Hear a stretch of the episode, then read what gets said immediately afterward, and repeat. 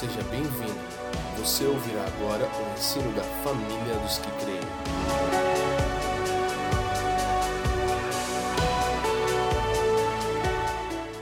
Tito capítulo 2, verso 11.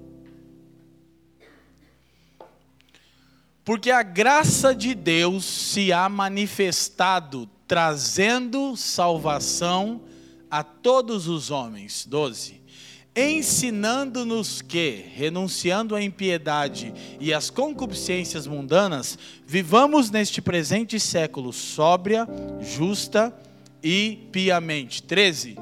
Aguardando a bem-aventura, a bem-aventurada esperança e o aparecimento da glória do grande Deus e de nosso Senhor Jesus Cristo. Vocês oraram por mim, como de costume, eu quero orar por vocês. Curva a sua cabeça. Pai, muito obrigado.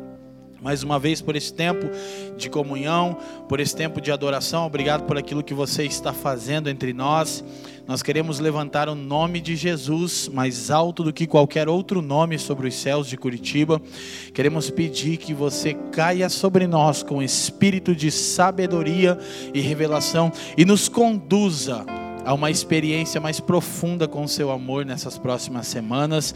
Nós estamos aqui totalmente abertos ao seu querer e à atuação do seu precioso Espírito. Nós oramos no precioso nome do seu Filho Jesus. Amém. Esse texto é um dos textos mais pontuais a respeito da graça. Uma coisa que fica muito clara aqui é que a soteriologia, aquilo que nós compreendemos sobre a salvação, está diretamente ligado a termos uma correta expectativa escatológica, ou seja, termos uma correta esperança do aparecimento do Senhor.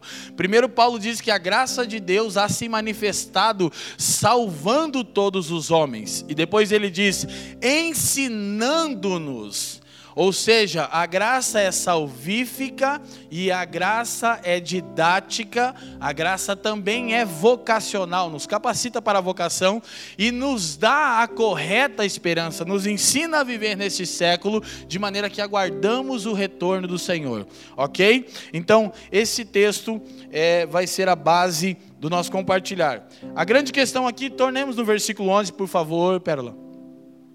Porque a graça de Deus se há manifestado trazendo salvação a todos os homens. O que nós veremos nas próximas semanas, diz o Fafa que serão dez. Vou ficar nessa crença, né, de todo o meu coração que vai dar certo. que como a graça se manifesta de maneira salvífica, de maneira salvadora. Então, a proposta dessas cinco primeiras semanas, as doutrinas da graça, é entendermos como a graça se manifesta em favor dos homens. Nas próximas cinco semanas, nós vamos falar o que não é a graça salvadora de Deus, ok? Então, nós vamos ter que tocar em alguns pontos e queremos que esse é o momento adequado para a gente poder refletir sobre algumas verdades. Seguindo aquilo que nós temos por costume, nós não temos o intuito é, de trazermos uma nova revelação. As Escrituras são toda a revelação de Deus, Obviamente, elas são vivas e sempre há ampliações do entendimento de Deus, mas Deus tem levantado homens na história, homens e mulheres também contemporâneos, que têm esclarecido muitas coisas, e nós não queremos é, desprezar aquilo que o Senhor já fez na história, então vamos seguir, obviamente, tendo como base as Escrituras, tendo, quando o Senhor, tendo como Senhor, perdão, o Cristo, mas observando o que alguns homens de Deus têm falado sobre essas doutrinas. Ah, eu quero que a gente olhe a primeira citação já. Ela se encontra no livro que a Joyce mencionou há pouco, de John Piper. Ele diz o seguinte: O conhecimento de Deus, baseado nas Escrituras, é a combustão que sustenta o fogo das afeições por Deus. E talvez o tipo de conhecimento mais crucial seja o conhecimento do que Ele é na salvação. É, dito, é disso que tratam as doutrinas da graça. Não do poder e soberania de Deus em geral, mas de seu poder e de sua soberania na maneira como ele salva pessoas. Para experimentarmos realmente a Deus, precisamos saber como ele age, mas em especial como ele nos salva. John Piper. Então preste atenção que Piper diz que o conhecimento de Deus, baseado nas Escrituras, é a combustão que sustenta uma vida de afeições por Deus. Então, de maneira nenhuma, o conhecimento de Deus extraído da palavra poderá gerar frieza. É um equívoco quando as pessoas pensam que teologia é o oposto de afeições. Não, isso não é uma verdade. Então nós percebemos muitos homens de Deus na história. Agora é interessante perceber como Piper está de acordo com tantos outros vultos, alguns nós vamos observar aqui, que o conhecimento de Deus, então, através das Escrituras, é a base para termos uma vida de paixão, uma vida de afeições, uma vida devota ao Senhor. Mas há um tipo de conhecimento que é crucial: como Deus salva. Porque no ato de salvar, Deus revela quem Ele é. Quanto mais nos aprofundarmos nas doutrinas da graça e percebermos e olharmos atentamente como essa graça se manifesta salvando aqueles que Deus outrora elegeu, mais nós aprendemos sobre o coração de Deus. Mais nós aprendemos sobre sua paternidade, mais nós aprendemos sobre os seus propósitos, mais nós aprendemos sobre os seus intentos. Tem uma outra citação de Piper da mesma, da mesma literatura, é, ele diz: conhecê-lo em sua soberania é tornar-se como um carvalho no vendaval de adversidade e confusão. O que nós queremos dizer com isso? O que Piper quer dizer com isso? Que conhecer a Deus na sua soberania é o equivalente a encontrarmos um lugar firme. Porque quando falamos das doutrinas da graça, implícito está que tudo partiu de Deus. Porque é graça. Na verdade, não há nenhum meio de justificarmos a nossa salvação se não crermos que foi uma atitude totalmente livre e intencional que partiu de Deus. E quando nós crescemos no conhecimento da soberania de Deus, foi também pauta da nossa exposição aos Romanos, capítulo 9, capítulo 8, várias coisas que a gente trabalhou, nós encontramos um lugar firme. Nós temos percebido até mesmo aqui na nossa comunidade de fé e os irmãos que têm nos acompanhado pela internet, quantas pessoas têm me dito o seguinte, Leandro, como eu estou encontrando um lugar mais seguro à medida que eu aprendo que a salvação é uma obra exclusiva de Deus e que não depende de mim. Porque por muitos anos eu vivi em altos e baixos, porque eu não conhecia o que? A soberania de Deus.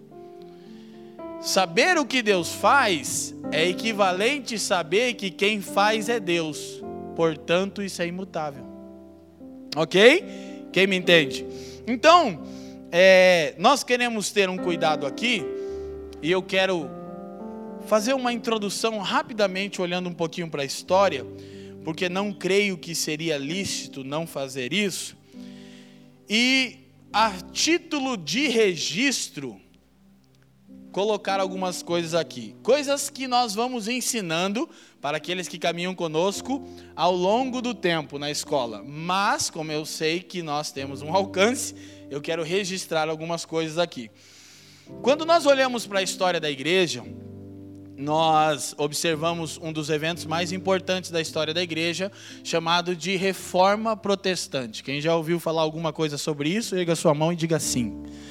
A reforma protestante foi, então, é, na verdade, ela foi consumada por Martinho Lutero, mas ela é parte de um processo que Deus vinha trabalhando na história da igreja. Vários homens de Deus, um dos mais especiais é Jerônimo Savonarola, eles deram sua vida por causa da soberania de Deus. O que nós precisamos perceber, olha que coisa incoerente. Há pessoas que dizem que tratarmos as coisas de uma maneira teológica e usarmos é, a linha teológica reformada é igual a esfriar a vida dos irmãos e a comprometer a vocação da igreja. Mas as pessoas que começaram a ensinar essas doutrinas perderam a sua vida literalmente por causa dessas verdades. Homens como John Knox, reformadores que defendiam exclusivamente as doutrinas da graça, a soberania de Deus na salvação do seu povo. Queimou vivo. Como você pode dizer que não tem paixão nisso? O que é paixão para você, se isso não é afeições por Deus? Ok? Então, quando nós olhamos para a história, logo depois é, você tem a marca de 1517, 31 de outubro, as 95 teses de Lutero coladas na, na, na porta da catedral lá de Wittenberg. E depois você vai ter alguns homens que foram ícones desse resgatar a pauta principal da reforma não foi apenas isso no campo de teologia que a reforma contribuiu, mas a pauta principal da reforma era soteriologia, doutrina de salvação, como Deus salva, a soberania de Deus em manifestar a sua graça, é, salvando os homens. Então, depois disso, você vai ter teólogos importantes como João Calvino. E esse foi um teólogo extremamente importante na história da igreja e foi extremamente importante na história do mundo como um todo. Na verdade, esse homem é um dos homens responsáveis, é, Deus o usou para transformar Genebra e a partir de Genebra a Europa. História é incrível, maravilhosa. Então, ele é, trouxe mais clareza aquilo que Lutero reivindicava. Eh, Calvino é um teólogo assim de um calibre mais grosso que Lutero. É, é dádiva de Deus, né? E ele organizou as ideias de uma maneira um pouco melhor. Mas ele, na verdade, nunca levantou uma bandeira defendendo como sua. Quando esse teólogo morreu, um outro é, teólogo, na verdade, quando ainda Calvino estava vivo, chamado Jacob Armínio, né? Jacó Armínio, ele era da linha teológica de Calvino, discípulo dele, teve algumas discordâncias com o que Calvino ensinava. Ok? Ficou meio que por isso. Quando ele morreu, quando Armínio morre, alguns ministros que estavam é, se adequando àquilo que Armínio ensinava, eles apresentaram uma tese que foi chamada de remonstrância. Agora não nos interessa isso num outro momento, mas só para construir uma timeline, que era combatendo é, com cinco pontos a doutrina da soteriologia que Calvino ensinava. E por que eles apresentaram isso? É, na verdade, é, foram 46 ministros que eram adeptos da linha arminiana, e a gente precisa entender o seguinte, presta atenção. Por que eu estou fazendo esse registro que para nós não tem muito interesse? Por que não tem muito interesse? Porque nós aqui na família não seguimos a Calvino e nem Armínio, nós seguimos a Cristo. Num momento político de polarização, isso não é bom para ninguém. Direita ou esquerda? Pasmem, essa polarização de direita e esquerda na área política, ela está reverberando dentro da igreja entre arminianos e calvinistas. É uma coisa que está acontecendo. Inclusive, já vou dizer de, de, de é, com antecedência: os calvinistas são chamados de esquerda. Por quê? Porque algo que, que Calvino e outros teólogos trouxeram dessa linha foi muito a justiça social. Cidades inteiras, nações inteiras transformadas com o cuidado do pobre. Maravilhoso! E não que arminianos também não tivessem feito isso, mas o tempo passou e agora você tem uma polarização. A mesma briga que há no campo político, há no campo teológico. Se você fala que você é arminiano, já tem um monte de gente que se arma contra você. Se você fala que você é calvinista, o mesmo também acontece. Nós não falamos nenhuma coisa nem outra, nem iremos falar, nós seguimos a Cristo, amém? Assim como nem a direita e nem a esquerda, mas o Evangelho é o poder de Deus, nem Armínio nem Calvino, mas Cristo é a sabedoria de Deus, ok? Entretanto, a título de distinção, no campo da soteriologia, doutrina de salvação, e só nesse campo, nós então podemos ser reconhecidos como calvinistas. Ok?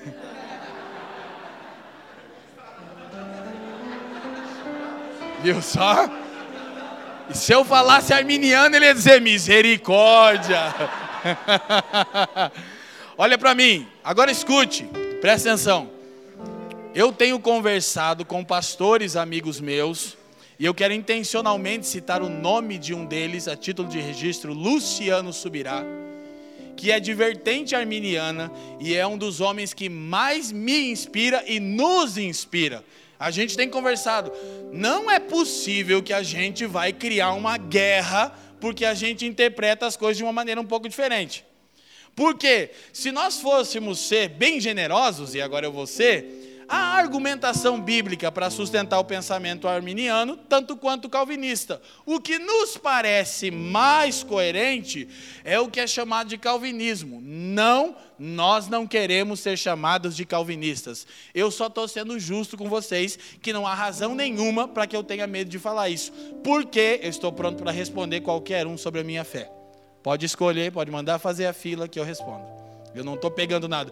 Fato interessante de ser dito, antes de eu voltar para o assunto, é que eu, que vos falo nesta noite, sou filho daquela maravilhosa irmã, dá um tchau, irmã Elisete, lá, que me criou na Assembleia de Deus. Não é, não é, não é só arminiana, é arminiana no tutano. Assembleia de Deus. E que bênção.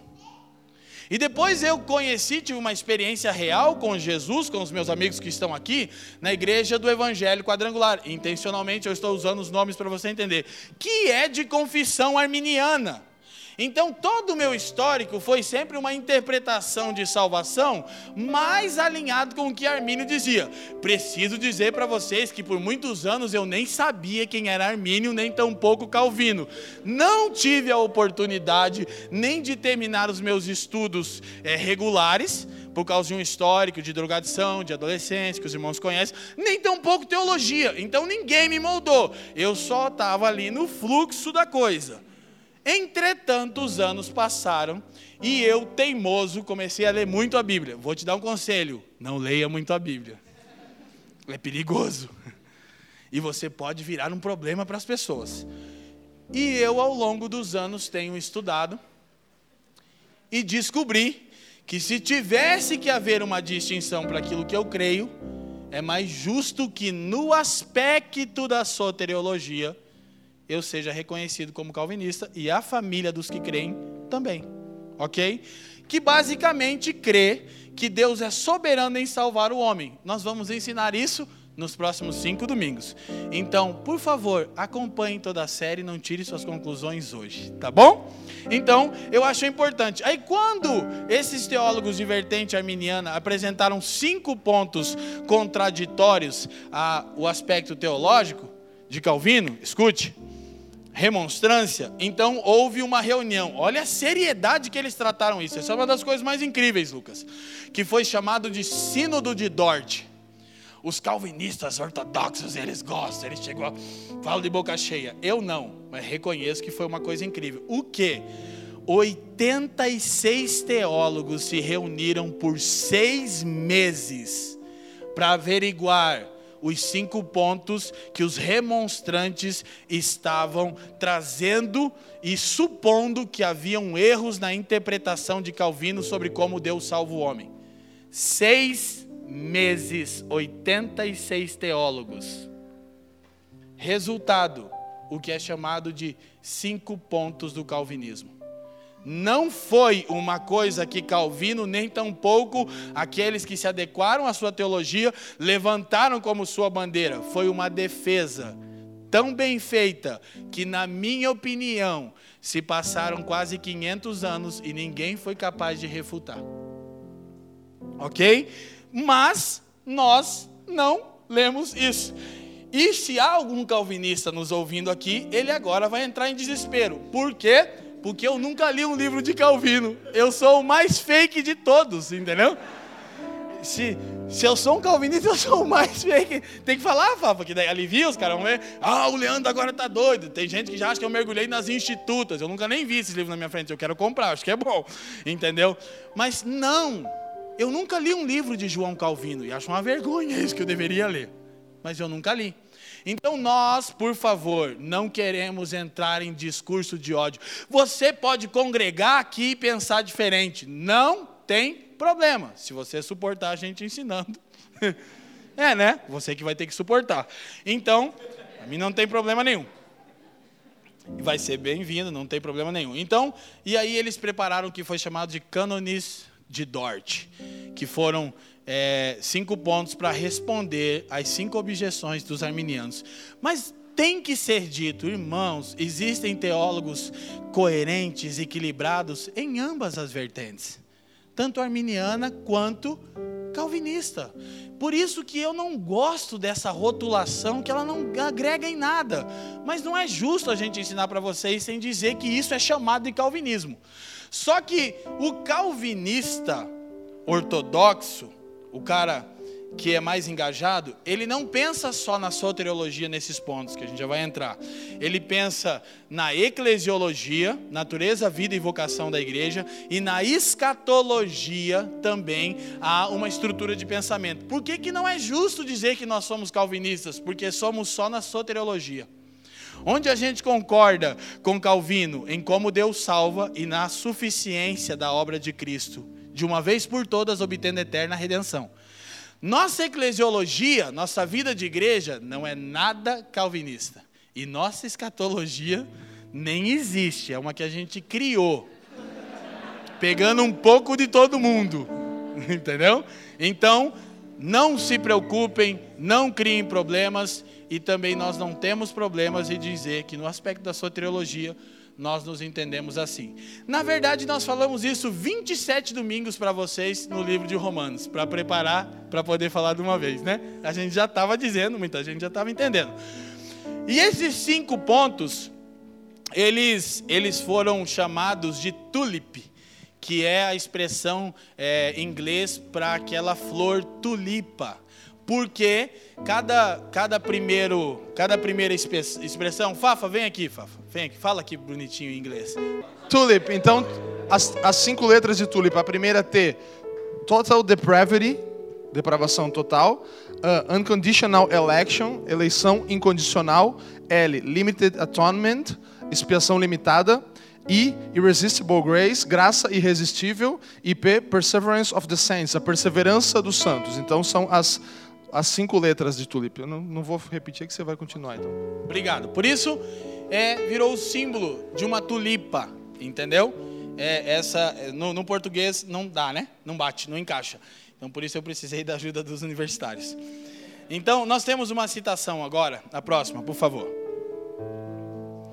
Esses cinco pontos estão no âmago da teologia bíblica. Deixa eu só falar uma coisa. Nossa, que igreja teológica. Não, isso aqui é escolinha dominical. Não tem nada de muito difícil que eu estou falando. Não acho que a gente fala difícil, que a gente nem começou a conversar ainda. Entendeu?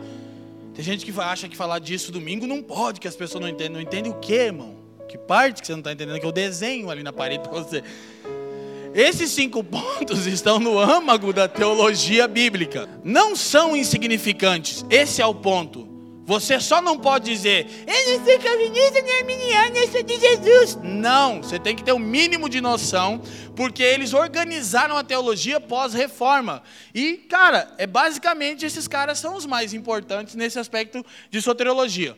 A nossa posição sobre eles afeta profundamente o nosso ponto de vista sobre Deus, sobre o homem a salvação, a expiação, obra de Cristo, a regeneração, a segurança da salvação, a adoração e missões. Ok? Os cinco pontos estão no âmago da teologia bíblica.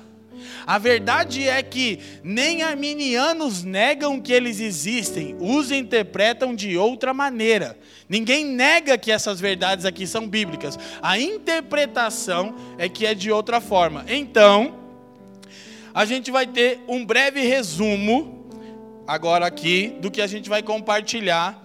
É nas próximas semanas. Então, os cinco pontos são depravação total, eleição incondicional, expiação específica, graça irresistível, perseverança dos santos. Eu preciso dizer para vocês que todas as vezes que eu ouvia a expressão graça irresistível, eu pensava, anátema, isso é do diabo. Eu pensava, eu confesso para vocês, isso é Satanás. Até que eu enfiei a cara na Bíblia e falei, hum, hum, quem estava endiabado.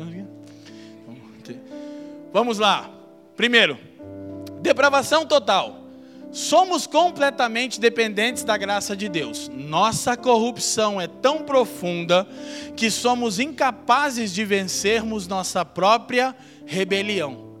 Romanos 3:23 diz que todos pecaram e destituídos estão da glória de Deus. Preste atenção que você vai perceber que um ponto gera obrigatoriamente o outro.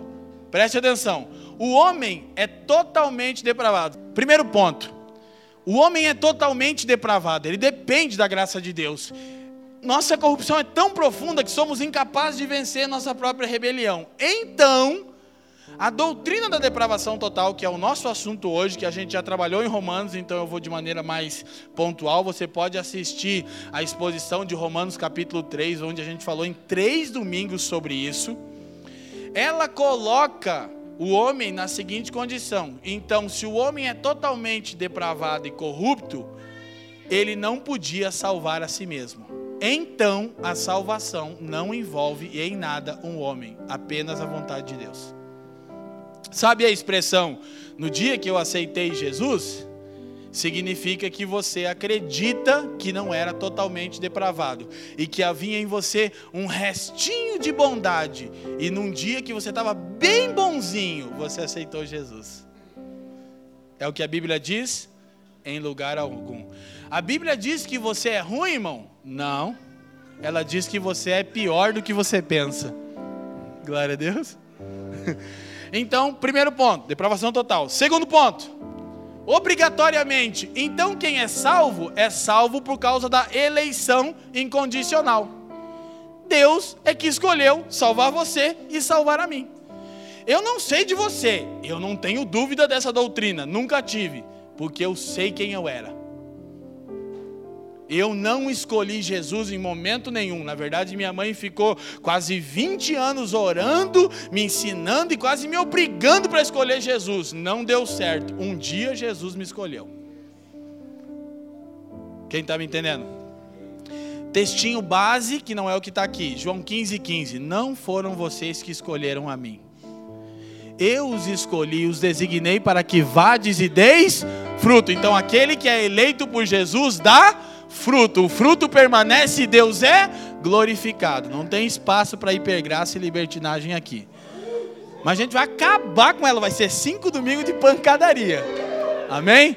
Então, Deus escolheu antes da fundação do mundo aqueles que seriam libertos da escravidão aos pecados e levados ao arrependimento e à fé salvadora em Jesus Efésios 1,4 diz que Deus nos elegeu antes da fundação do mundo para que sejamos santos e irrepreensíveis diante dele em amor. Qual é a marca de alguém que Deus elegeu? Santidade, amor, permanece na presença de Deus. Aleluia. Agora tenta dizer que você escolheu Deus e permanece na presença dele pelo seu esforço. Disse alguém sabiamente que todo cristão de joelho é calvinista. Eu nunca conheci um crente que atribui a si mesmo sua salvação. Ou a sua permanência em Jesus. Não é porque eu tenho estado em Jesus, porque, cara, eu sou diferenciado. Eu sou uma benção. Que se eu não fosse toda essa benção que eu sou, eu desviava. Mas como eu sou muito bom, você já conheceu alguém assim? Se você conheceu, você acabou de conhecer alguém que não é um cristão nascido de novo. Entendeu? Então, a verdade é que nos coloca no lugar. Quando você dobra o joelho para orar, look at me, olhe para mim. Quando você dobra o seu joelho para orar, comece a agradecer. Faz isso hoje. Chegou em casa antes de dormir, dobra o seu joelho e agradece a Deus por ter te salvado. Depois você diz semana que vem como você orou. Se você vai orar, Deus, Grato sou a mim mesmo por ter aceitado seu filho, que era um coitado que ninguém queria. Bem que a sua palavra diz que ele era feio e ninguém nem olhava direito para ele na cruz. Mas eu, Deus, não, eu aceitei, dei uma chance para o seu filho. Tenho estado de pé, não porque você me escolheu, mas porque eu sou diferenciado. É assim que você ora? Você já orou assim alguma vez na sua vida? Quando você vai falar sobre a sua salvação, começa com vergonha já. Fica uns minutos em silêncio que você começa a lembrar que você sabe quem você era. Aí em algum momento você vai dizer: graças a Deus por Jesus Cristo, que tão amavelmente me alcançou, e que pelo seu Espírito tem me mantido. Sim ou não? De joelho, todo crente é calvinista. Uma boa posição para um crente, né? Terceiro ponto. Expiação específica. Eita, o Felipe até. Uh, sei. Eu peguei um textinho bom, esse eu vou ler textinho já hoje. Mas vou, isso aqui vai ter um domingo inteiro sobre isso. A eficácia plena da obra de Cristo na cruz é específica àqueles para os quais a salvação foi preparada. O que eu quero dizer? Que Jesus morreu para salvar a igreja. E é isso que Efésios capítulo 5, versículo 26 e 27 diz. E isso faz com que entendamos esse amor de uma forma diferente. Ele não morreu de maneira aleatória, criando uma possibilidade de salvação. Ele morreu exatamente por você e por mim, que somos o seu povo. Ok? o texto de João capítulo 10, versículo 25, quando Jesus está confrontando os religiosos, ele diz algo incrível. João 10, 25. Quem está entendendo, diga assim.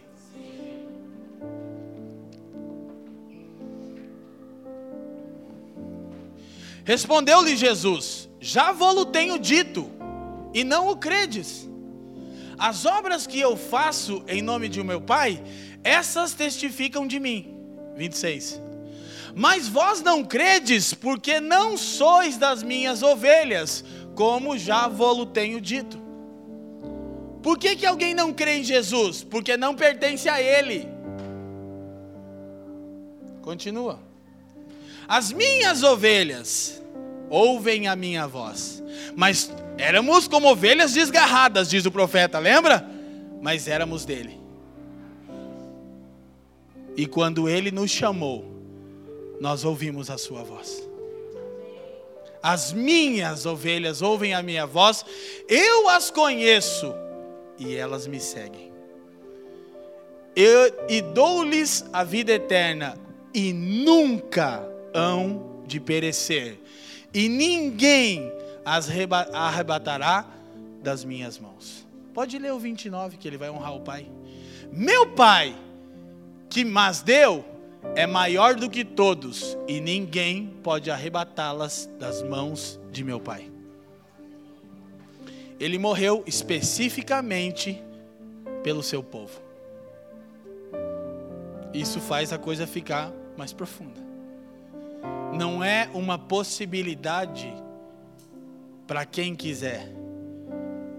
É um ato de amor específico por um povo conhecido antes da fundação do mundo.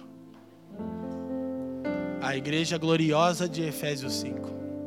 Eu não sei de você isso de maneira nenhuma me inclina a pecar. Me faz pensar como Charles Heldon Spurgeon, já citamos tantas vezes, ele disse: Eu creio na doutrina da eleição, no fato de que Deus me escolheu e não eu. Porque se Deus não tivesse me escolhido, eu certamente não o teria feito. Ele disse: Creio que Deus me escolheu antes do ventre de minha mãe, porque após isso, ele certamente não teria feito. Spurgeon concluía dizendo: E creio que ele me escolheu por razões ainda desconhecidas para mim mesmo, porque eu nunca encontrei em mim motivo algum que justifique ser tão amado assim. Você já encontrou? Você olha para você, olha para a entrega de Jesus e diz: É, tinha que ter sido desse jeito, porque eu mereço que ele morresse assim por mim. Aleluia? Próximo. Irresistible Grace. Ah, essa, aí eu, essa aí eu decorei, essa aí é... O que, que é a graça irresistível? Um domingo inteiro falaremos sobre isso, é só um release aqui. O dom do arrependimento é a anulação da resistência ao arrependimento. Arrependimento é um dom de Deus. Nós somos salvos pela graça mediante a fé, ok? Fica aqui, Efésios 2:8. Mas a fé é um dom. Aí Paulo diz: Mas isso não vem de vocês, é um dom. Deus te deu fé para crer e arrependimento para o seguir. Então, a graça irresistível é a verdade que Deus nos concede o dom que anula a nossa resistência em nos arrependermos. Ele mostra isso direitinho Ezequiel 36, a gente chega lá, que Deus fez uma aliança com Israel. E não há nenhum problema na aliança de Deus. O problema é que Israel tinha um coração de pedra. Sabe como Deus resolveu isso? Não lançando o seu povo fora e nem abandonando a sua aliança, trocando o coração. Mas nós vamos entrar nisso de maneira mais profunda. Agora eu quero ver 2 Timóteo capítulo 2, 24 e 25.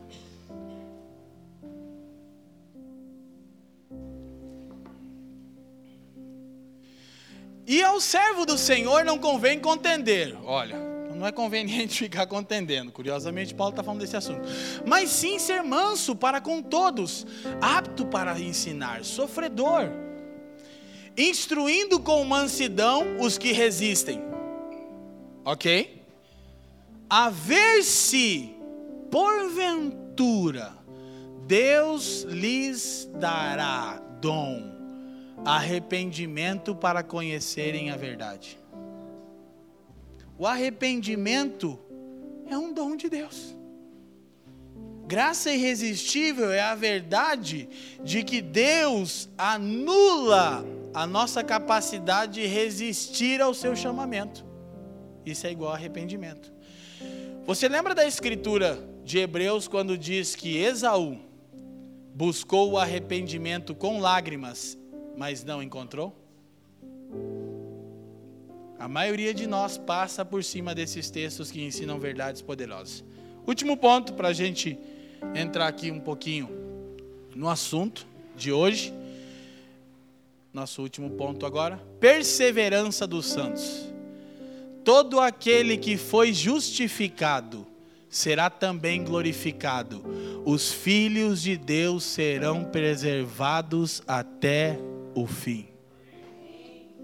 Romanos 8:30, não 3, por favor. Veja isso. O que é a perseverança dos santos? A verdade que aquele que Deus salvou permanecerá em pé. E Deus garante isso. Ok? Por isso você já aprendeu uma coisa, olha para mim. Não é para ninguém ficar tentando averiguar agora, porque é só naquele dia que você vai saber quem de fato Deus salvou, porque Ele estará em pé. Quem está me entendendo? O problema é uma mentalidade carnal que fica criando contenda. Paulo diz: não convém que o servo do Senhor seja contencioso, convém que ele instrua quem resiste, na expectativa que Deus conceda o dom do arrependimento.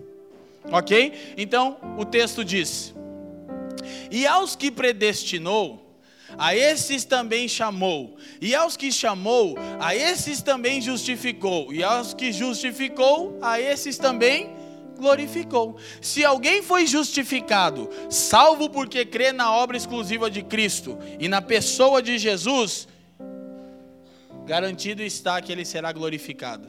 Perseverança dos santos. Ok? Mas nós precisamos entender que Deus não é só soberano no, nos fins, Ele é soberano nos processos. E é o que a gente vai compartilhar um pouquinho com maneira, de maneira mais assertiva. Mas ainda quero ver 1 Pedro 1,5. É um dos textos que temos aqui. Que mediante a fé, Pedro escrevendo aos irmãos diz: estáis guardados na virtude de Deus para a salvação, já prestes para se revelar no último tempo. Então Pedro diz que Deus guarda, mediante a fé, pelo seu poder, aqueles a quem herdarão a salvação. É Deus quem os sustenta de pé. Amém? Isso é glorioso, irmão. E, e isso não tem a ver com autorização de pecados, vocês já compreenderam, tem a ver com glorificar exclusivamente a Deus a, a compreensão, escute, dessas doutrinas não deve ser intelectual, ela deve ser no nosso homem interior. Porque tal compreensão nos levará a uma vida constante de humildade, quebrantamento e misericórdia para com o outro, porque sempre eu vou me lembrar, eu era totalmente depravado, mas Deus me elegeu, Cristo morreu especificamente por mim. Um determinado dia eu não pude mais resistir o evangelho que eu tanto resistia e Deus tem me mantido em pé pelo seu espírito e pela comunhão do seu povo. Então, quando alguém entre nós é surpreendido em falta, como a gente trata ele?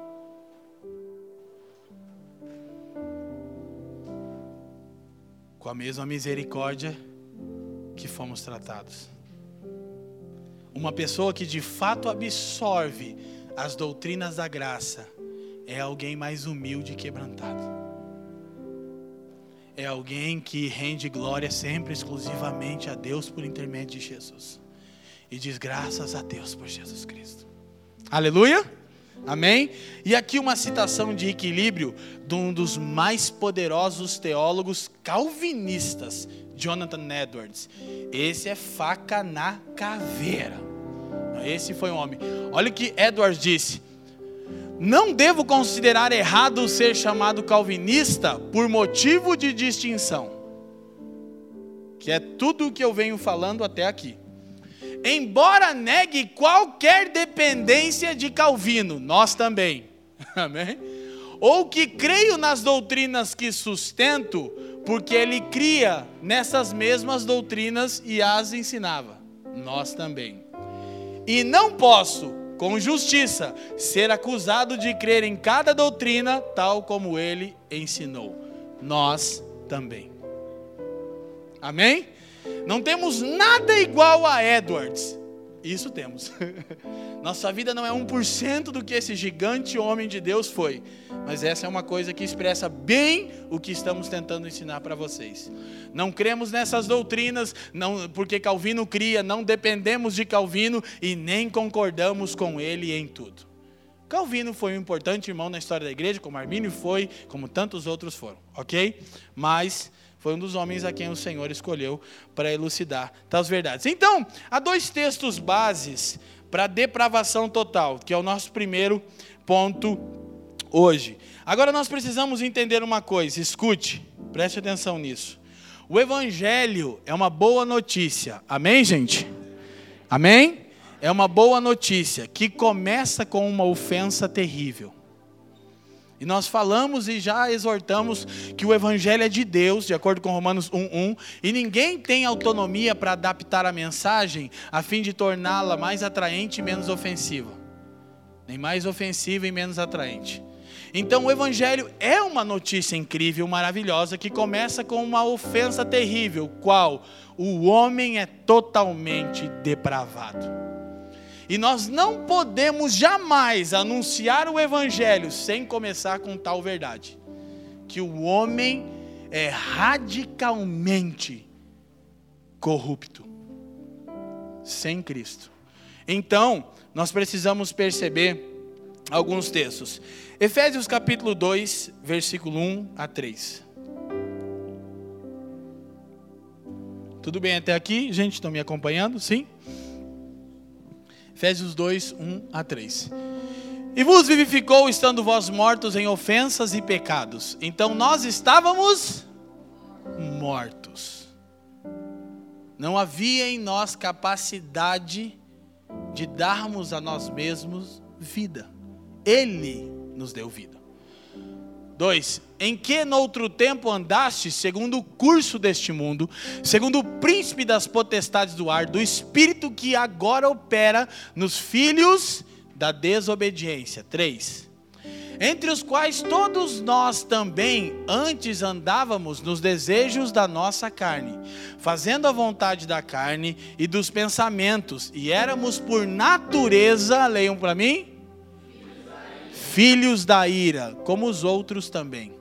Então, Paulo acaba de resumidamente mostrar a condição do homem alheio de Deus, alvos da ira de Deus, totalmente caídos, sem nenhuma probabilidade de vencerem sua própria rebelião, sua própria incircuncisão, sua dura serviço. Não há possibilidade. Se estamos em Cristo, só estamos porque a graça dele transformou o nosso coração que outrora era de pedra, e ele nos deu um novo coração.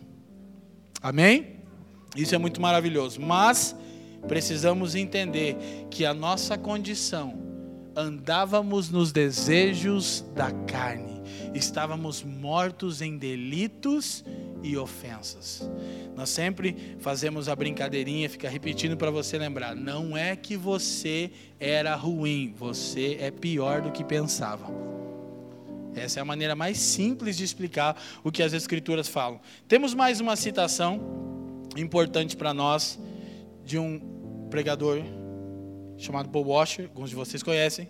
Ele diz: quando você se recusa a ensinar sobre a depravação radical dos homens, é impossível que você glorifique a Deus, seu Cristo e sua cruz, porque a cruz de Jesus Cristo e a glória deste é mais magnificada quando é colocada sobre o pano de fundo de nossa depravação.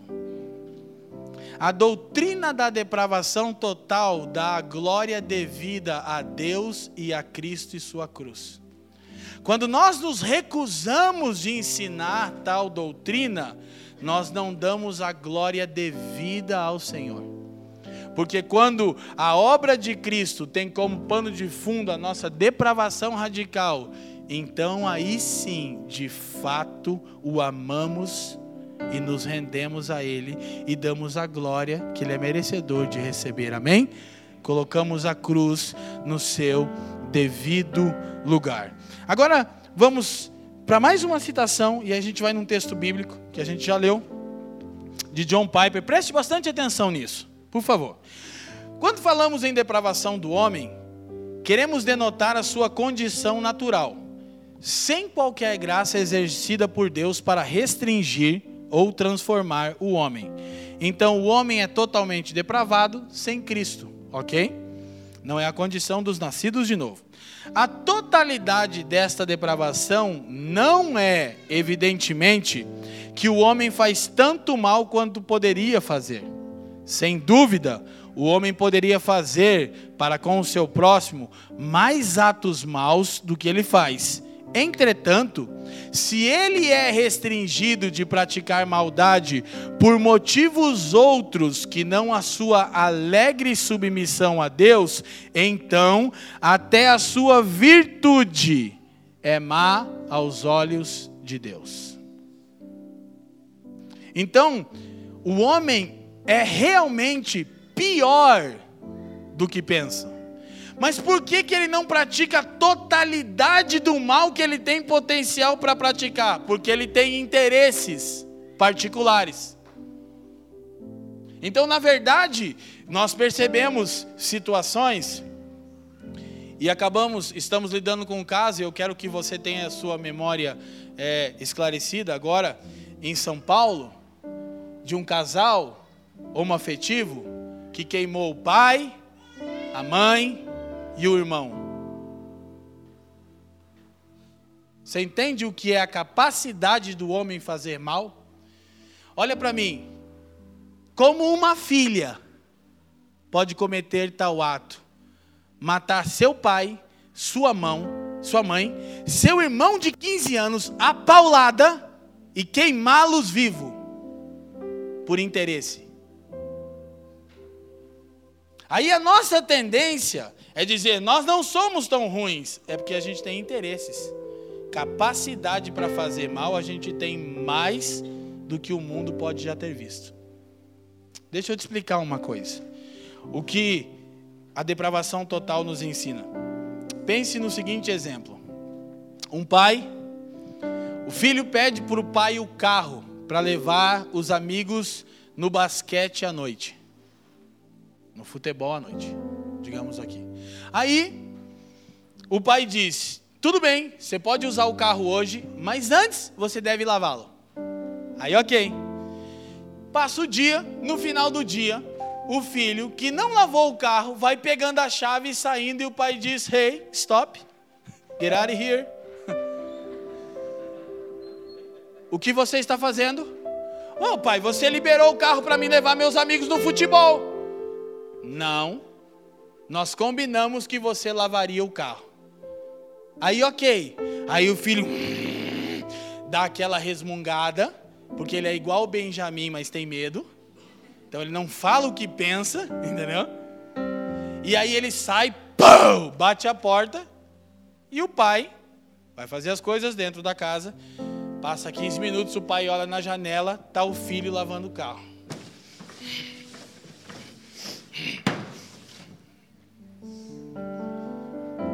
É bom lavar o carro? É um ato virtuoso lavar o carro do pai, sim ou não?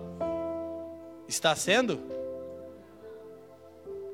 Então, algumas vezes nós temos atitudes que se conformam exteriormente com a vontade de Deus revelada nas Escrituras.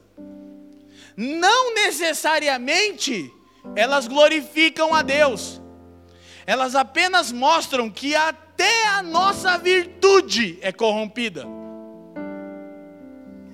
Que prazer há para o pai ver o filho lavando o carro, murmurando e reclamando com cara feia. Ele tem um interesse.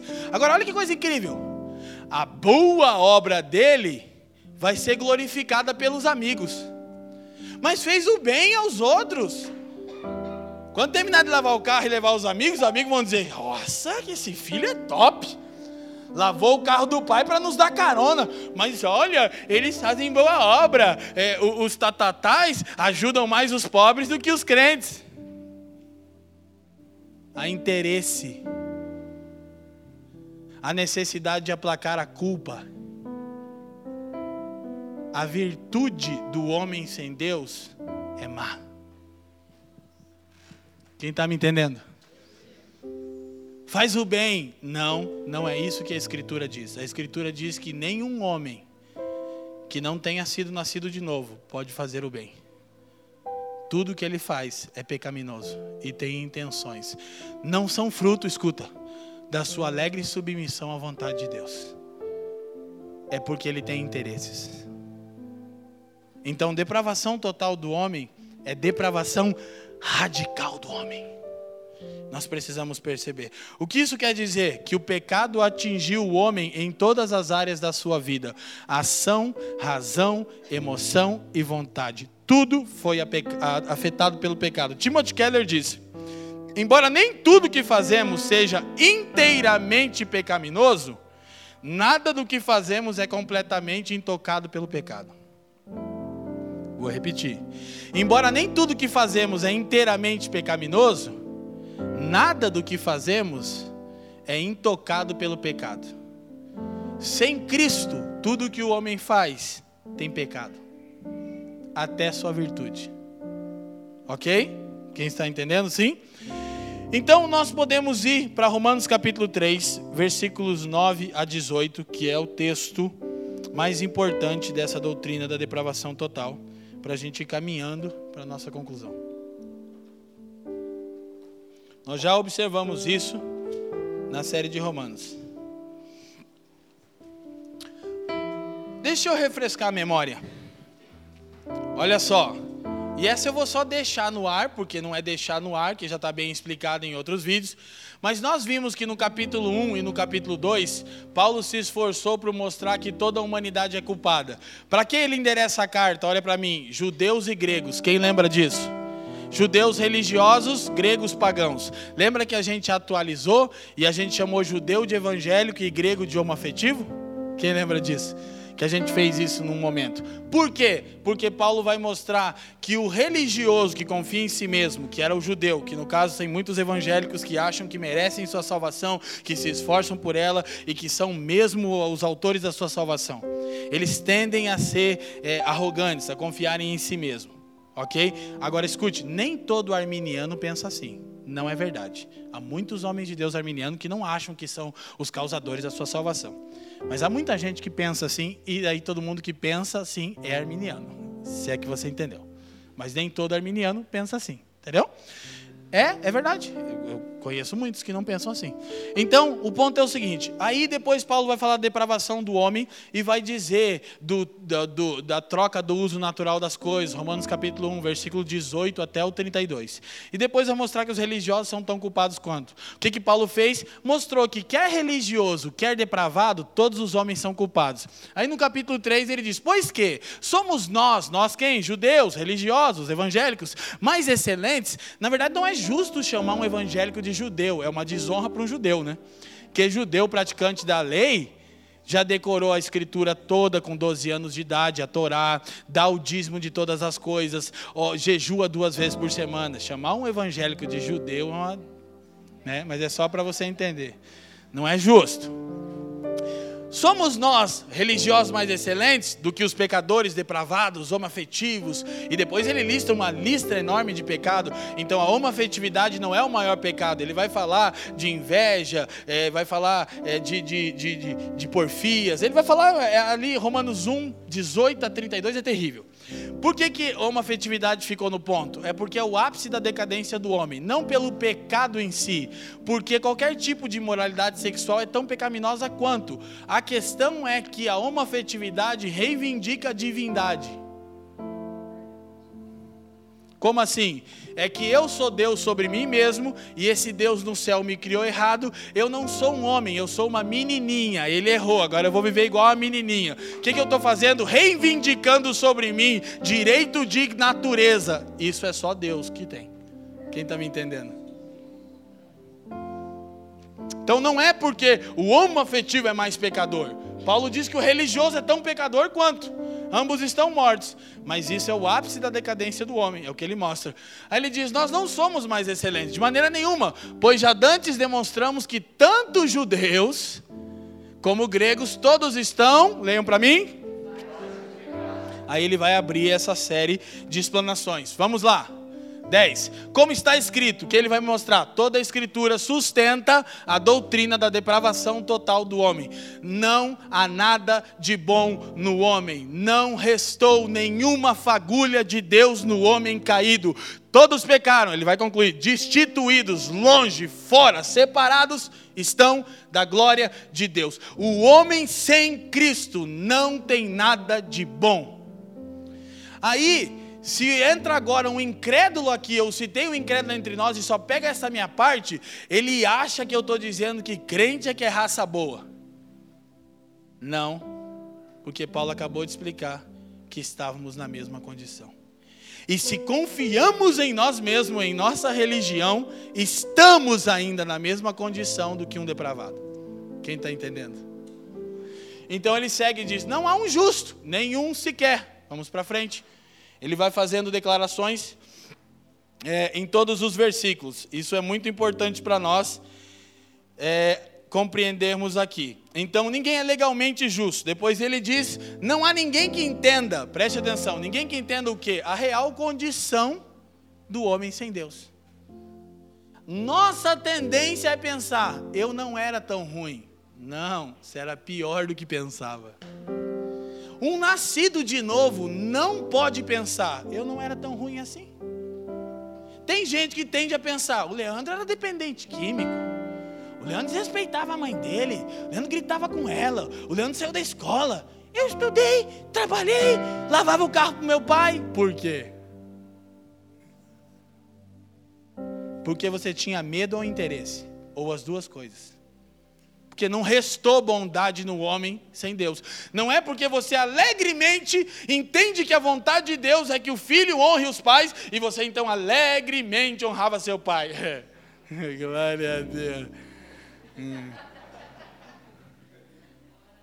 Por favor, gente, me ajuda aí. Ó. Não há ninguém que entenda então, até para isso que eu estou ensinando, a depravação total, a gente precisa que o Espírito faça a sua obra. Qual? Convença o mundo do pecado. Volto a dizer: ninguém aqui está inflando o seu peito defendendo uma vertente teológica. Não. Nós estamos é colocando o homem no seu lugar e Deus no seu lugar. Deus no trono, o homem aos seus pés. É isso que a doutrina da graça ensina não resta motivo de vanglória para nós. Ok? E se estamos em Jesus agora e temos tido uma vida santa, você só tem tido porque o Senhor tem te sustentado. Eu tenho pagado o preço, você não tem pagado preço nenhum. Porque é gostoso falar assim, né? Eu lembro eu, quando tinha uma galerinha que eu discipulava, era nessa pegada aí. Lembra? Lembra? Montão, 21 dias, jejum. Chegava na igreja, humilde, humilde, né? Humildade, humildade. Ó. Reunia meus discípulos, meus doze, o William era meu doze. Sete horas da manhã, eu tenho buscado a sua face, Senhor. Mas só eu fiz isso, né? Aleluia, só que não, né? Você está dizendo que não deve fazer isso? Não, a motivação com a qual eu fazia era me autoglorificar e sempre olhar para os irmãos de uma maneira inferior e dizer: pobre pecador, eu tenho lido a palavra. Eu orava alto também. Lembra, Denis? Fariseu bom, religioso bom, ora alto, porque quer dar indireta para os irmãos. Terça-feira era a reunião dos valentes, era a reunião de oração. Eu andava no meio desse povo e dizia: Ah, meu Deus, quanto pecado. Aí os irmãos olhavam: Em mim, em mim, em mim. Sasha nem. Tá aí o Michael Jackson no espaço da lua. Não há ninguém que busque a Deus. Escute isso, por favor, preste atenção. Mas tal pessoa, tal religião busca a Deus. Não busca a Deus, busca a si mesmo. O egocentrismo controla a busca espiritual do homem caído. Vou dizer de novo, look at me, olhe para mim. O egocentrismo controla a busca espiritual do homem caído. O homem caído não está buscando a Deus, está buscando satisfazer o seu ventre. Porque grande parte das chamadas igrejas neopentecostais estão abarrotadas de pessoas. Elas não estão buscando a Deus elas estão buscando a si mesmas. A Escritura diz: não há ninguém que busque a Deus. Mas espera aí, espera aí, não, escute, preste atenção nisso, por favor. Por favor, preste atenção nisso. Ninguém busca a Deus sem que Deus primeiro o tenha buscado. Cara, isso é maravilhoso. Eu não sei de você, mas isso é maravilhoso. Eu me sinto assim extremamente amado por Jesus. Ok? Então ninguém entende, mas é porque não quer entender. Já falamos que não é a ignorância que causa a dureza de coração, é a dureza de coração que causa a ignorância. É porque ouvimos o evangelho e resistimos, então o nosso entendimento ele acaba por ser obscurecido. Ok? Se alguém busca Deus, primeiro Deus o buscou. Vamos lá, vamos correr para a gente concluir. Todos se extraviaram e juntamente se fizeram inúteis. Olha seu valor sem Cristo. Então nós chega a ser, chega a ser engraçado. Então isso é tão, está tão conectado o profeta Isaías diz: E éramos como ovelhas desgarradas, extraviadas. Mas aí Jesus disse: As minhas ovelhas ouvem a minha voz, porque Ele as escolheu na eternidade passada. Essa é a coisa linda, Ele atraiu para si todos aqueles quem o Pai deu a Ele na eternidade. Quando ele ora pelos discípulos em João 17, escute isso. Ele diz: eram Deus. Lembra que os discípulos não eram tudo isso? Antes de Jesus e nem durante Jesus. Foi alinhar depois de Jesus. Ele diz: eram Deus e tu me destes. Jesus não saiu assim. Ah, acho que você tem potencial Não, Jesus estava andando e o Pai, pelo Espírito, dizia: Você está vendo aquele rapaz gritando e falando alto lá no barco? Jesus disse: Ah, não, Pai. Ele disse: É, é o Peter.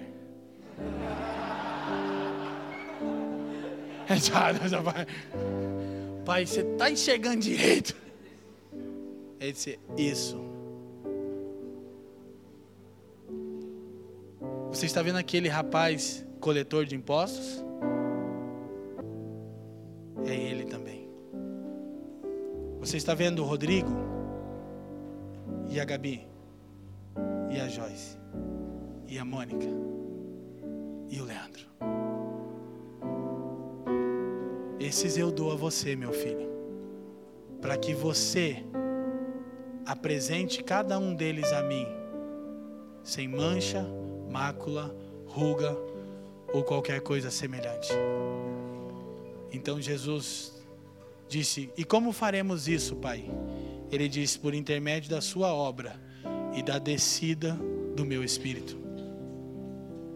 Glória a Deus. Não há quem faça o bem, não há nenhum só. A gente já explicou. Vou dizer de novo, olha aqui. Boa obra é qualquer obra que é feita em secreto e exclusivamente para a glória de Deus, não para a nossa autopromoção. Ninguém faz o bem sem Cristo. Tem sempre uma intenção atrás. Boa obra é qualquer obra feita em secreto, exclusivamente para a glória de Deus, não para minha autopromoção. Agora presta atenção. Então ninguém pode ver? Pode e deve. Você que não deve fazer com essa motivação. Jesus diz assim, ó: "Não façam, não deem esmolas a fim de serem vistos pelos homens". Mas no mesmo Sermão do Monte ele diz: que os homens vejam as vossas boas obras e glorifiquem ao Pai. Então, ser visto fazendo uma boa obra não é o mesmo que fazer para ser visto. Quem está me entendendo? Seguimos, continuamos. A sua garganta é um sepulcro aberto, com a língua tratam enganosamente. Pessoa de áspides está, peçonha, perdão, de áspides está debaixo dos seus lábios. Terrível. 14. Vamos sair daqui logo. Cuja boca está cheia de maldição e amargura. É o que a escritura fala do homem, totalmente depravado. Os seus pés são ligeiros para derramar sangue. 16. Em seus caminhos há destruição e miséria. Até o diabo tem medo dessa descrição aqui, irmão. Até o diabo acho que coisa ruim que esse homem não conhecem o caminho da paz. Resumo de tudo isso: não há temor de Deus diante dos seus olhos. Os homens sem Cristo não temem a Deus. Essa é a doutrina da depravação total. É a condição. Agora, para a gente organizar algumas coisas, põe a próxima citação eu ia passar reto por ela, mas ela é muito boa. Tem duas aqui, a gente está conseguindo concluir nosso raciocínio. A principal diferença entre um cristão verdadeiro e um religioso não é tanto sua atitude em relação ao seu próprio pecado, mas a atitude em relação às boas obras. Ambos se arrependerão dos seus próprios pecados, mas só o cristão verdadeiro se arrependerá das boas obras erroneamente motivadas, ao passo que o religioso confiará nelas. É o que eu acabei de dizer, que eu me arrependo quando eu buscava a Deus e orava, que é uma boa obra com a motivação de ser visto como alguém superior. É só alguém que nasceu de novo que tem coragem de dizer: Eu era isso. Mas um dia, a graça me ensinou. Ela não só me salva, ela me educa. E eu tenho aprendido. Amém? Próxima citação, ainda dentro desse contexto, George Whitefield. Nossas boas obras equivocadamente motivadas são como os pecados esplêndidos. Então, o que é uma boa obra com a motivação de aparecer? É um pecado esplêndido. Não é só um pecado, é esplêndido.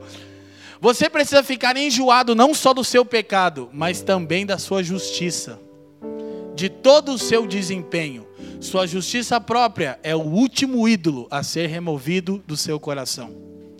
Por isso é tão difícil aceitarmos essa primeira doutrina da graça, a depravação total, por causa da justiça própria. Ela é o último ídolo que Deus remove do coração de um cristão. Sim ou não, gente? Então nós chegamos àquela conclusão e percebemos o seguinte: voltamos a Romanos 3, e aí 19, a gente vai concluir ali. E vamos orar. Ora, nós sabemos que tudo que a lei diz aos que estão debaixo da lei, o diz para que toda boca esteja fechada e todo mundo seja condenável diante de Deus. O que Paulo acabou de explicar, que a doutrina da depravação total, ela é ensinada por todas as escrituras com um objetivo, olha para mim, mandar a humanidade calar a boca. Porque ninguém pode argumentar com Deus que não era tão ruim assim. Olha para mim, irmão, agora eu vou te falar como pastor dessa casa. Se você tem essa tendência de achar, isso não é para mim, por favor, irmão, se renda ao Evangelho de Jesus Cristo. Tem alguma coisa que você não está entendendo. Agora em Cristo você não é, mas você precisa reconhecer que está em pé, por causa que a obra é exclusivamente de Deus e não sua. E isso não vai gerar libertinagem, vai gerar mais temor, mais gratidão. Eu não vou fazer nada para merecer coisa alguma, é porque eu sou grato. Ah, deixa eu falar uma coisa. A gente teve um tempo com o pastor Paulo Borges, agora em Florianópolis, nas férias. O pastor Paulo tem nos abençoado tremendamente, tem sido um mentor para nós é, toda hora constrangedor. Eu e a Fran, a gente teve um tempo com ele maravilhoso. Ele disse uma coisa para mim com 62 anos, do jeito que ele é, na pegada que ele é, férias, tinha 25 pessoas na casa dele, né, mano? Recebendo os irmãos. A gente chegou, levaram a gente nos melhores restaurantes. É um negócio que você fica assim, por que que é, é, é, incrível assim como eles entendem a graça de Deus e aí ele disse para mim Leandro eu vou para minha última jornada Diz, como é que é isso Paulo é, é os 10 anos que eu vou dá tudo. Falei para Lana, 62 anos. E ele disse assim: E dias atrás, no meu tempo com Deus, eu lembrei do salmista que diz: Que darei eu ao Senhor por todos os benefícios que me tem feito? Salmo 112. Eu conheço esse texto, eu, eu decorei ele. Eu não lembrava do próximo. Ele disse: Você lembra o que, que o salmista responde, Leandro? Eu disse: Não, eu até preguei sobre isso, mas não lembro que ele responde. Ele diz assim: Renovarei os meus votos. E começou a chorar, filho. Ele disse: Eu não posso dar nada por todos os benefícios que Ele me tem feito. Como eu mostro que eu sou grato? Renovando os meus votos. Foi poderoso, irmão. Jesus me pegou, como diz meu amigo Luiz Hermínio. Eu fiquei constrangido vendo aquele ancião chorando e disse: Eu renovei os meus votos para minha última jornada. Eu vou dar tudo a Jesus. Eu disse: É, achei meu pastor. Sabia que eu achava. Glória a Deus. Então, é para que todo mundo seja culpado. Aí vai. Por isso, nenhuma carne será justificada diante dele pelas obras da lei, porque pela lei vem o conhecimento do pecado. Mas agora, e nós falamos tanto disso, né? Se manifestou sem lei a justiça de Deus, tendo testemunho da lei e dos profetas.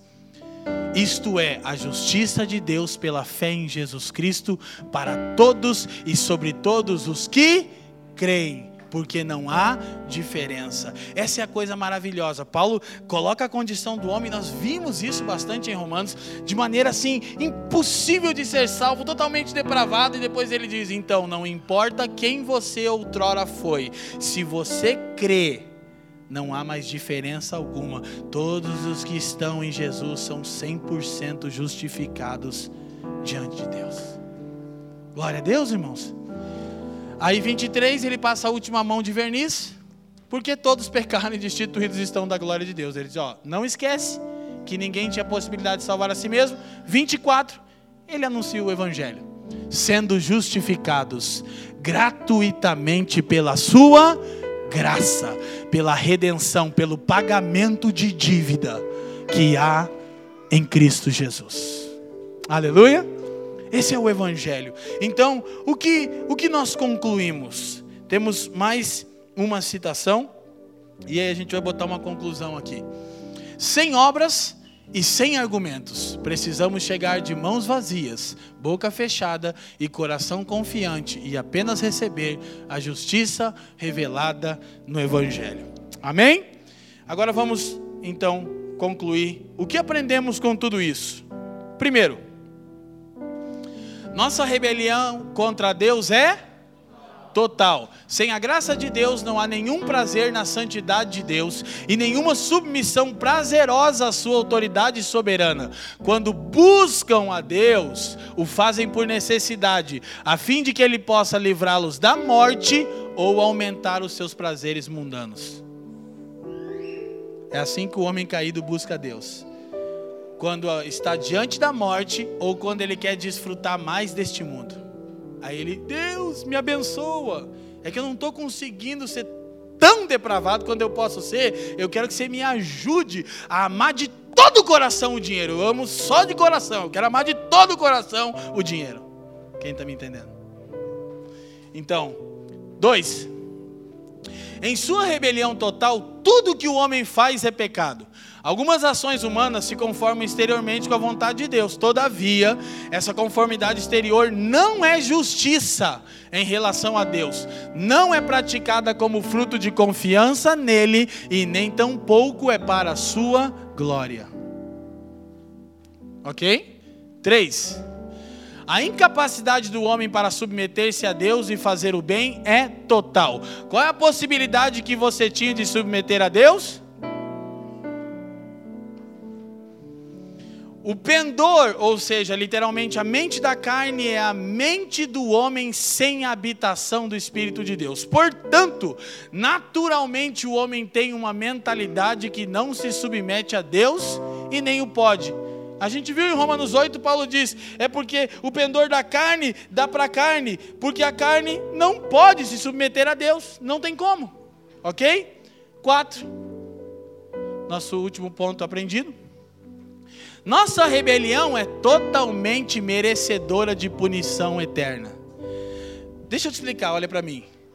Fomos salvos, aqueles que estão em Jesus. Eu quero orar no final, para que também possa ser uma noite de salvação. Amém? Mas se Deus não tivesse salvado nenhum de nós, Ele seria totalmente justo em mandar todos nós para o inferno. Sabe o que isso vai fazer com você diariamente? Graças a Deus, Senhor, não tem me faltado coisa alguma, eu não preciso de bênção, de conquista, de vitória financeira, eu posso encarar a vida assim como você me propôs. Senhor, eu estou com uma enfermidade, eu sei que você pode curar o homem, eu creio na sua eficácia, todavia, se você não me curar, então que isso seja para a glória do seu nome. Senhor, então eu tenho uma vida bem simples, bem humilde, financeiramente apertada. Se você, por alguma razão, dentro da sua vontade, dos seus intentos, me der capacidade para que eu prospere financeiramente, me faça lembrar que é a sua graça para que eu seja generoso. Todavia, se isso não acontecer, eu morarei feliz para sempre na Coab, ganharei um salário mínimo e a minha vida vai glorificar o seu nome. Isso é evangelho isso não está enchendo a igreja. E a gente fala, ih, que ruim essa igreja, os caras aqui estão de boa se ser pobre para sempre.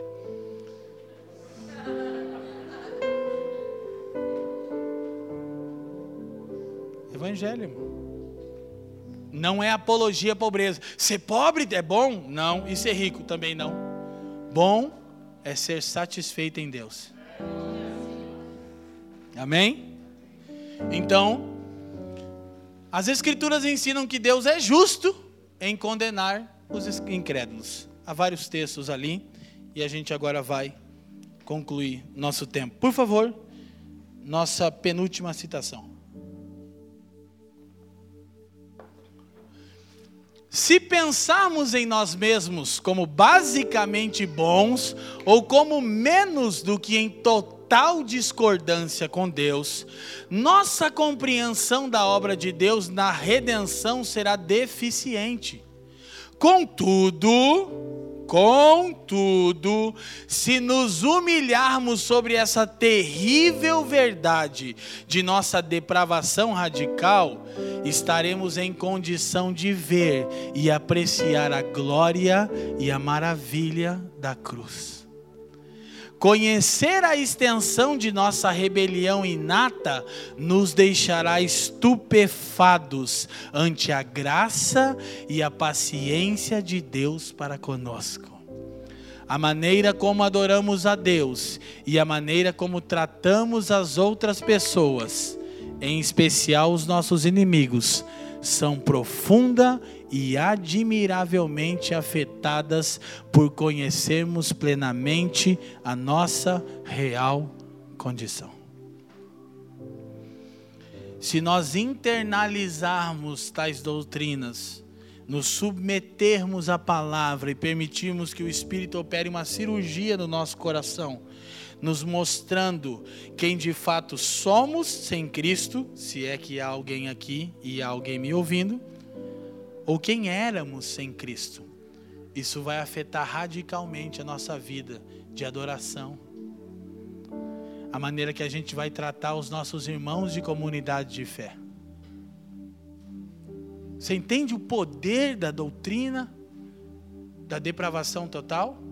Todas as vezes que alguém pecar contra você, você trará à sua mente quão depravado você era e quanta capacidade você tinha de produzir para aquela pessoa que pecou contra você muito mais mal a ela. Aí você vai acertar, porque é bíblico que os irmãos andem em paz, mas com um coração humilde antes de dizer que o pastor, o fulano, o betano. É, você vai pensar que você não está onde está, se é que está, pelo seu desempenho. Quem está me entendendo nessa noite? A maneira com que a gente trata os nossos irmãos e principalmente os nossos inimigos. Parte do evangelho, a gente vai concluir, tem coisas como assim. Eu olhei para um casal agora de irmãos que, que muito precioso e nos honra, que emprestou um recurso para um outro irmão fazer uma determinada coisa, e esse outro irmão zoou tudo, né? Geral. E não deu uma satisfação. Então, depois de um tempo ouvindo ao Senhor por causa das palavras de Romanos, esse casal disse: Nós vamos liberar tal irmão. Um, uma quantia significante de um casal que não tem sobrando. Ligaram para o tal irmão e falaram, irmão, fique em paz. Não deve nada a nós, não. Ah, Leandro, o que, que você está agora dando vazão para o caloteiro? Não. É que Paulo diz assim: se alguém fizer algum mal contra você na comunidade de fé, não vai para o juiz ímpio julgar vocês. Sofre o dano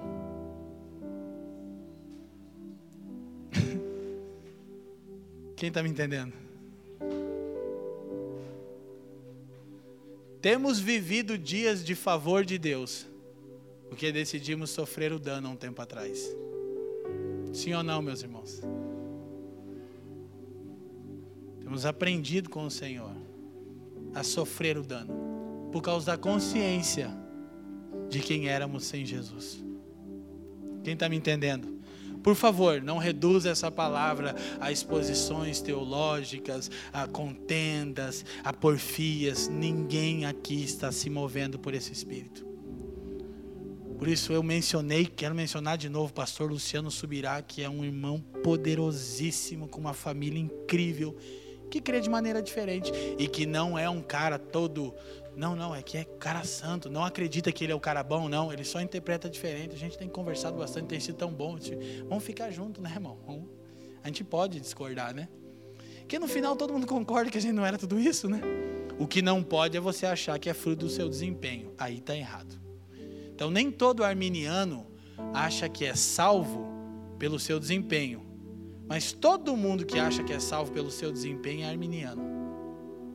Entendeu? tem uma interpretação talvez não tão clara da palavra. Tá claro isso?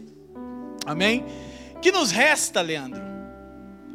Uma oração final de Charles Heldon Spurgeon quando ensinava sobre o assunto.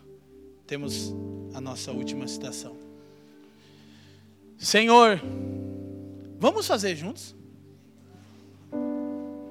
Negócio bem legal? Conseguem ver aí? Vai lá. Um, dois, três. Senhor, eu sou culpado, mereço a tua ira. Senhor, não posso salvar a mim mesmo. Senhor, preciso de um novo coração e um espírito reto. Mas o que posso fazer? Senhor, não posso fazer nada Vem e opera em mim o querer e o realizar segundo a sua boa vontade. Aleluia. Amém.